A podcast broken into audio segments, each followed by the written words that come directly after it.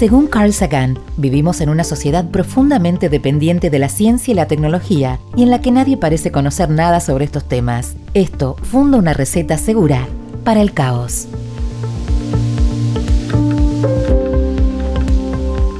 Manager Experience, el podcast de datos claros sobre transformación digital.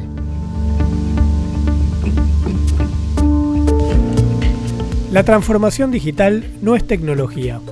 Es transformar la cultura adaptándose a los desafíos y velocidades que la tecnología facilita.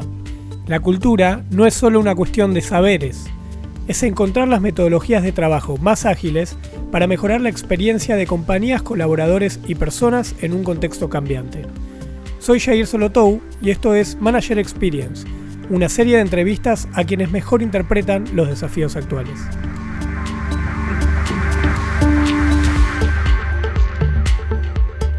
En este encuentro compartiremos ideas y experiencias con Verónica Regueiro, especialista en experiencia del cliente en Claro Argentina. Verónica es socióloga por la Universidad de Buenos Aires. Verónica, ¿cómo estás? Bienvenida a Manager Experience. Contanos un poco sobre tu trayectoria profesional, cómo es que llegaste a ser especialista en experiencia del cliente, por dónde pasaste, cómo, cómo fue tu carrera. Bueno, hola, gracias por la invitación antes que nada.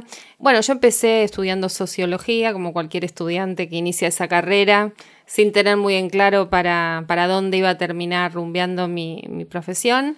Y mm, empecé en las eh, consultoras de investigación de mercado tradicionales de research, haciendo la parte de análisis, entrevistas, encuestas.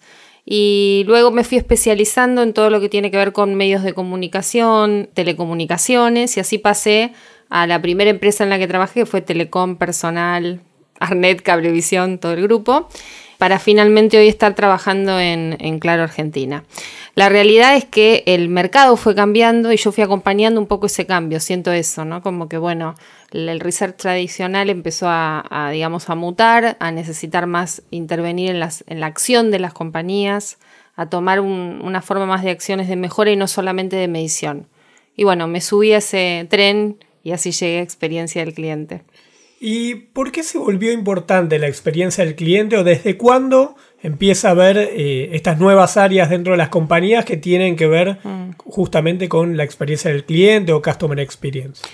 Hoy venía pensando justamente en eso en el camino y mm, creo que tiene que ver con todo esto, los cambios generacionales, ¿no? O sea, la verdad es que los millennials, como toda generación nueva, viene impulsando tendencias que, bueno, todavía los que somos X o otras generaciones los tomamos medio, tocamos de oído, pero sí que mm, se enfocan más en cuestiones no tan digamos, tangible. Yo voy y miro el producto por mi generación, veo el, precio, la calidad, el vencimiento del ensayecito, voy a las cosas muy concretas. Creo que hoy eh, la nueva generación nos está pidiendo nuevas cuestiones, la autoría no importa tanto, miran más la, experiencia, lo intangible, ¿no?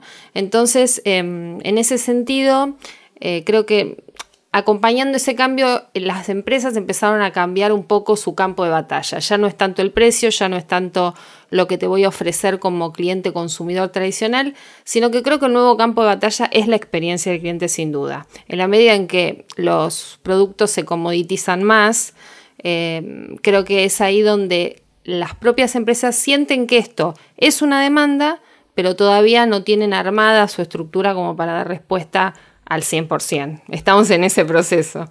hablas de generaciones eh, y, traes a la mesa la incorporación de los millennials dentro del mercado como consumidores, con sus demandas, también acompañados por eh, todo un proceso de transformación digital y, y nuevas tecnologías que están modulando nuestras maneras de transaccionar. ¿Cómo es, además de tener a los millennials como consumidores, ¿Cómo es trabajar con los millennials? ¿Qué similitudes, qué diferencias, qué ventajas que traen de nuevo y dónde ves que las generaciones anteriores todavía eh, tienen fortalezas o tienen espacios, áreas de oportunidad para dotarlos de mejores capacidades? Bueno, mira, yo trabajo actualmente en una área muy tecnológica, pero dentro de experiencia del cliente. ¿Qué sucede con las áreas? Lo tomo, me voy un segundo, pero para, para volver a responderte. Las áreas de experiencia del cliente son áreas que tienen que transformar tienen que eh, incomodar, tienen que ayudar a las estructuras a pensarse a sí mismas, a hacer algún tipo de cambio. Y en ese sentido, esta generación, como toda generación que comienza, ¿no? Eh, es más floja respecto de las estructuras y tiende como más a, a querer revisarlas. Y esta generación no deja de tener esa característica. Entonces, cuando trabajas con ellos en áreas como experiencia del cliente, en donde hay que ser muy optimista, tener mucha capacidad de mm, convertirse en lo que va necesitando en ese momento la organización, porque todas las áreas de experiencia del cliente no son iguales, ni durante todas sus etapas son iguales, es muy bueno, es muy bueno porque pueden trabajar en ese entorno quizás más blando. No me gusta mucho decir que la experiencia del cliente es algo blando, porque no creo eso, pero sí pueden trabajar mejor en ese entorno. Porque, como te digo, me parece que tienen otra mirada, otros objetivos, y quizás la línea de producción tradicional va por otro lado. Así que yo estoy satisfecha con trabajar con millennials. Ok, perfecto. ¿Y cómo influye en estas nuevas formas de trabajo, en el trabajo con los millennials, pero también en las nuevas dinámicas que toma la compañía, la era de la transformación digital? Se habla mucho de que estamos en la era de la transformación digital. ¿En qué se traduce eso como desafíos, como herramientas? Sí, me parece que tanto en experiencia del cliente como en transformación digital estamos en proceso de, creo que es más de lo que se desea, es más un aspiracional todavía que, algo que está logrado, ¿no? Eh, vos para hablar de tanto experiencia del cliente como de transformación digital tenés que tener todo lo básico resuelto, todo lo higiénico de la compañía tiene que funcionar 100% bien y a partir de ahí podés montar o empezar a hablar de experiencia del cliente. A mí me ha tocado trabajar en empresas más modernas y más tradicionales, en donde el servicio es mejor o peor. Claramente en cada una hay desafíos diferentes, ¿entendés? En donde el producto todavía está muy por lograr y qué sé yo, y la transformación digital es poner en la web e-commerce y que más o menos funcione, digo, ¿no? Donde estás muy en lo básico, en lo rudimentario, corres el peligro de que todo eso se transforme en un en algo folclórico, en algo que vos lo mencionás para decir que lo tenés, tengo en el centro al cliente, soy digital, pero en realidad es solamente discursivo. En las empresas en donde está muy logrado, en donde el servicio es muy bueno y todo realmente se trabaja con herramientas mucho más modernas, eh, en lo interno que se traduce en lo externo, digamos. Cuando en una empresa anda todo bien adentro y vos la máquina de café funciona y, que yo generalmente, no quiero ser este, extremista con esto, pero generalmente eso también se produce con el cliente final. Eh, entonces, en esas empresas, digo, donde todo funciona bien y estás mucho más modernizado, también está el desafío de montarse sobre eso y elevarlo, ¿no? Elevarlo más. Así que en cada una hay un desafío, pero creo que sí en ambos estamos todavía lejos de, del objetivo final. Hay algo que muchas veces se menciona como que va en paralelo, algunos le dan más importancia a uno, otros a otro, que es la transformación organizacional o la transformación cultural que necesita tener una empresa para incorporar las herramientas digitales.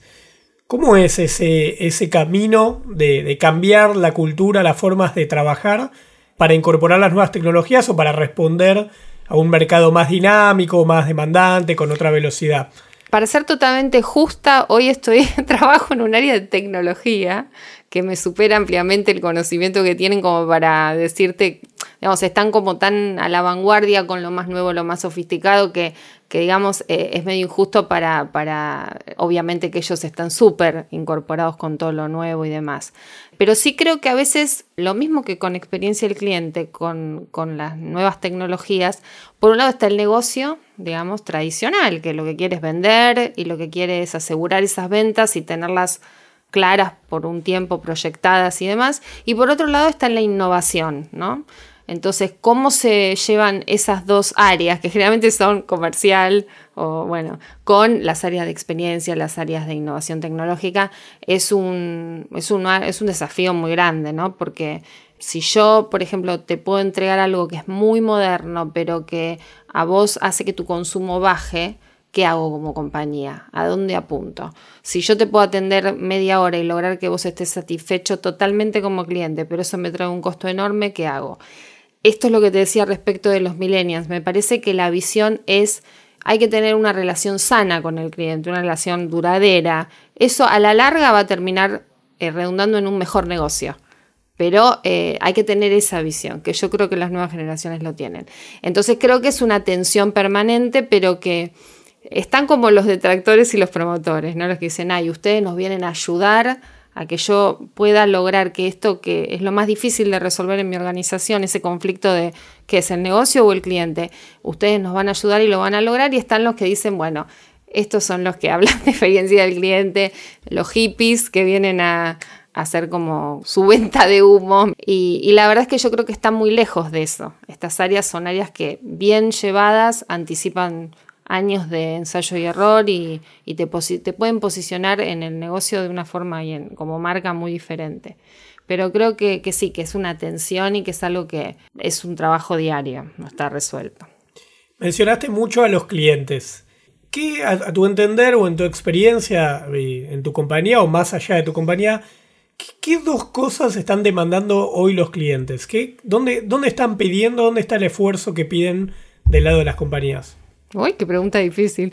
Em, yo creo que mm, la verdad es que los clientes, primero que no hay un solo cliente, ¿no? también me, parece una obviedad, pero eh, los clientes demandan cosas diferentes. Tenés que tener mucha, hay mucha información sobre los clientes, pero se utiliza muy poco y se aplica menos. Es decir, no se lo segmenta bien, no se termina de profundizar bien. Yo creo que los clientes quieren tu atención, quieren que vos los conozcas más y tener una relación cercana. Pero al mismo tiempo, porque esto es como una cosa bastante discursiva que se escucha también mucho, yo creo que también quieren que los molestes lo menos posible, que les le funcione todo para que tengan que acudir a vos lo menos posible. Y en eso de vuelta con lo generacional, no pensé que íbamos a hablar de todo eso, pero es esto, digamos, si lo puedo resolver vía web y me lleva tres minutos, ¿por qué voy a querer ir presencial y estar tres horas? No, lógicamente que no hay un solo cliente, puede haber alguno que tenga más barrera con la tecnología, pero el cliente lo que quiere es que le hagas la vida sencilla que no se la compliques, no tiene una sola demanda. También pasa mucho, parece una tontería, pero que el que fabrica mayonesa cree que el mundo es un es recubierto de mayonesa y el que hace celulares. Hoy justamente escuchaba que, que los tecnología, los celulares, internet es lo que menos se está resignando hoy. O sea que tenemos esa capacidad de decir, bueno, nos quieren, nos necesitan, podemos hacer lo que sea. Pero hay que, hay que saber que Hoy el cliente como el ciudadano está en un proceso de empoderamiento, o sea, quiere lograr que vos le des respetuosamente lo que merece por lo que te está pagando. Y eso me parece que es algo que ya está logrado y que no va a ir para atrás.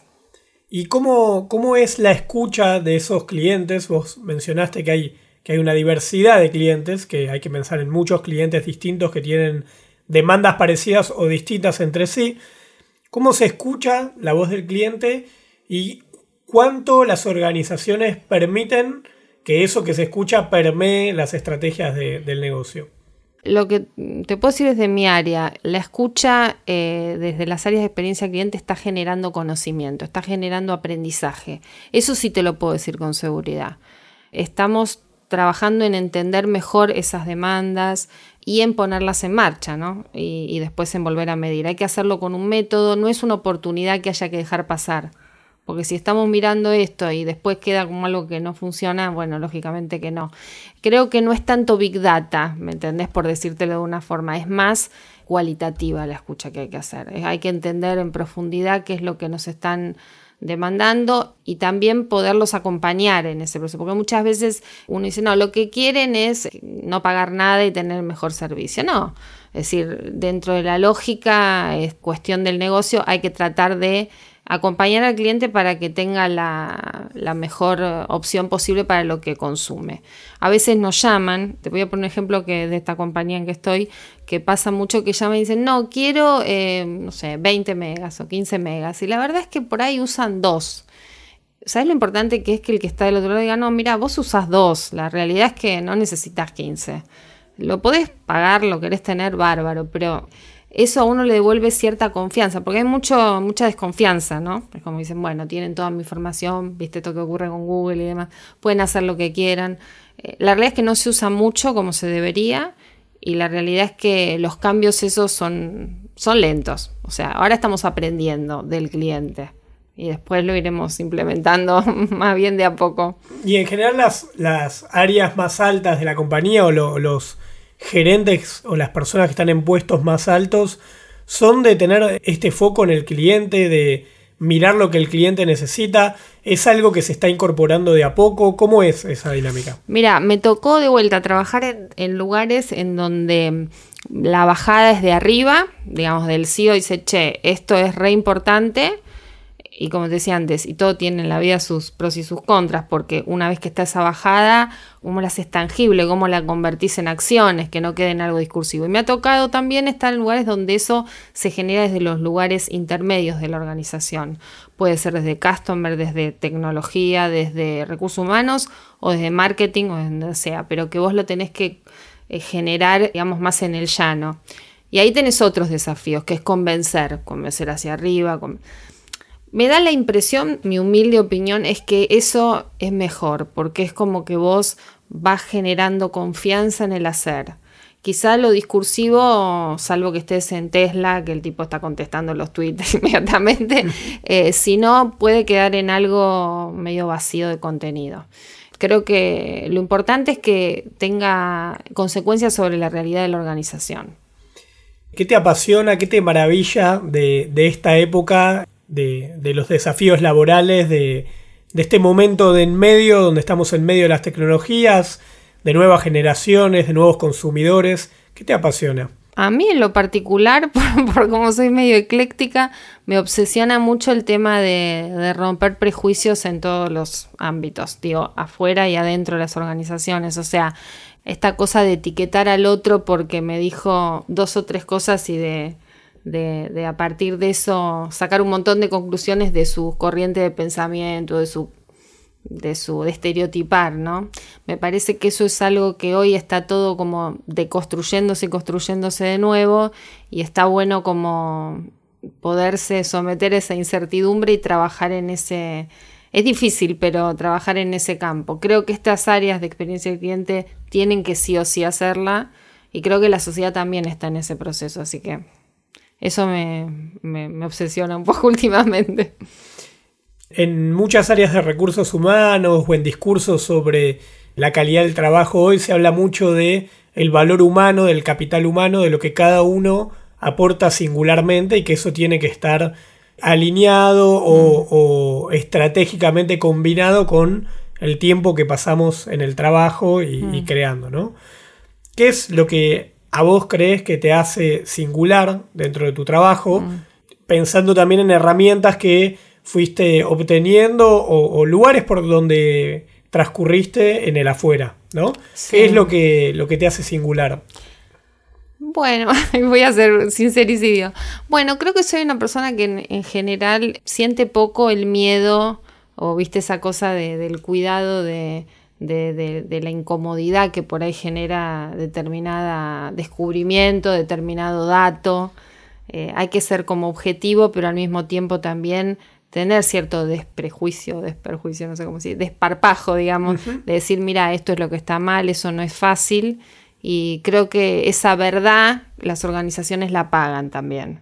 Es como si vos quisieras, es un posicionamiento de marca mío, si querés también. Es decir, te digo lo que me parece que está mal para que lo mejores, no de jodida. ¿Entendés? Quiero que eso, creo que eso es algo que no abunda, porque generalmente a la gente le molesta el pensamiento diferente, el, que el otro no piense lo mismo que yo, ¿no? Esto es algo que también se ve mucho actualmente en la sociedad argentina. Es decir, que el otro no piense lo, mismo que yo es como el fin del mundo. Y no, la realidad es que ahí es donde podemos encontrar puntos en común y trabajar. Y me parece que eso sí me lo dio cierta trayectoria, cierto empezar a estudiar ciencias sociales te hace repensar y tener un pensamiento crítico. Yo creo que es algo que está bueno también laburarlo en las nuevas generaciones, que, puedan pensar críticamente y, y ser más desafiantes. Bueno, para ir cerrando, pensando en, todo lo que fuimos conversando que tiene que ver con la transformación digital, la experiencia del cliente, los cambios en el mundo del trabajo, si tuvieras que sintetizar con una palabra o en una palabra esto que está sucediendo al interior y al exterior de las compañías, ¿cuál sería la palabra?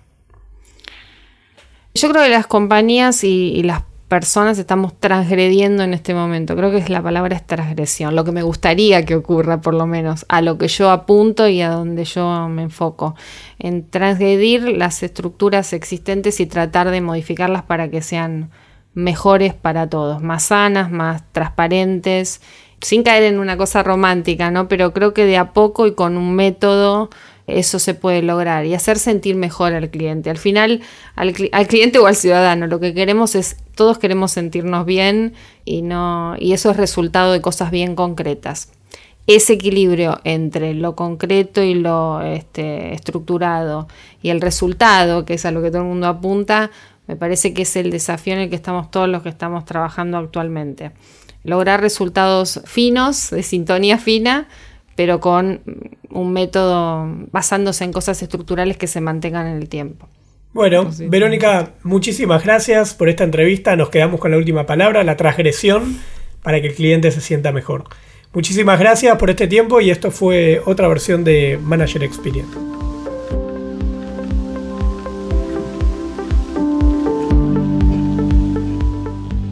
Así concluye otra de nuestras entrevistas a profesionales conocedores de los desafíos actuales. Si te gustó, busca el podcast Manager Experience. Nos encontrás en LinkedIn, Datos Claros o a la cuenta de su directora Natalia Gittelman, como así también en tus plataformas preferidas. Nos seguimos escuchando.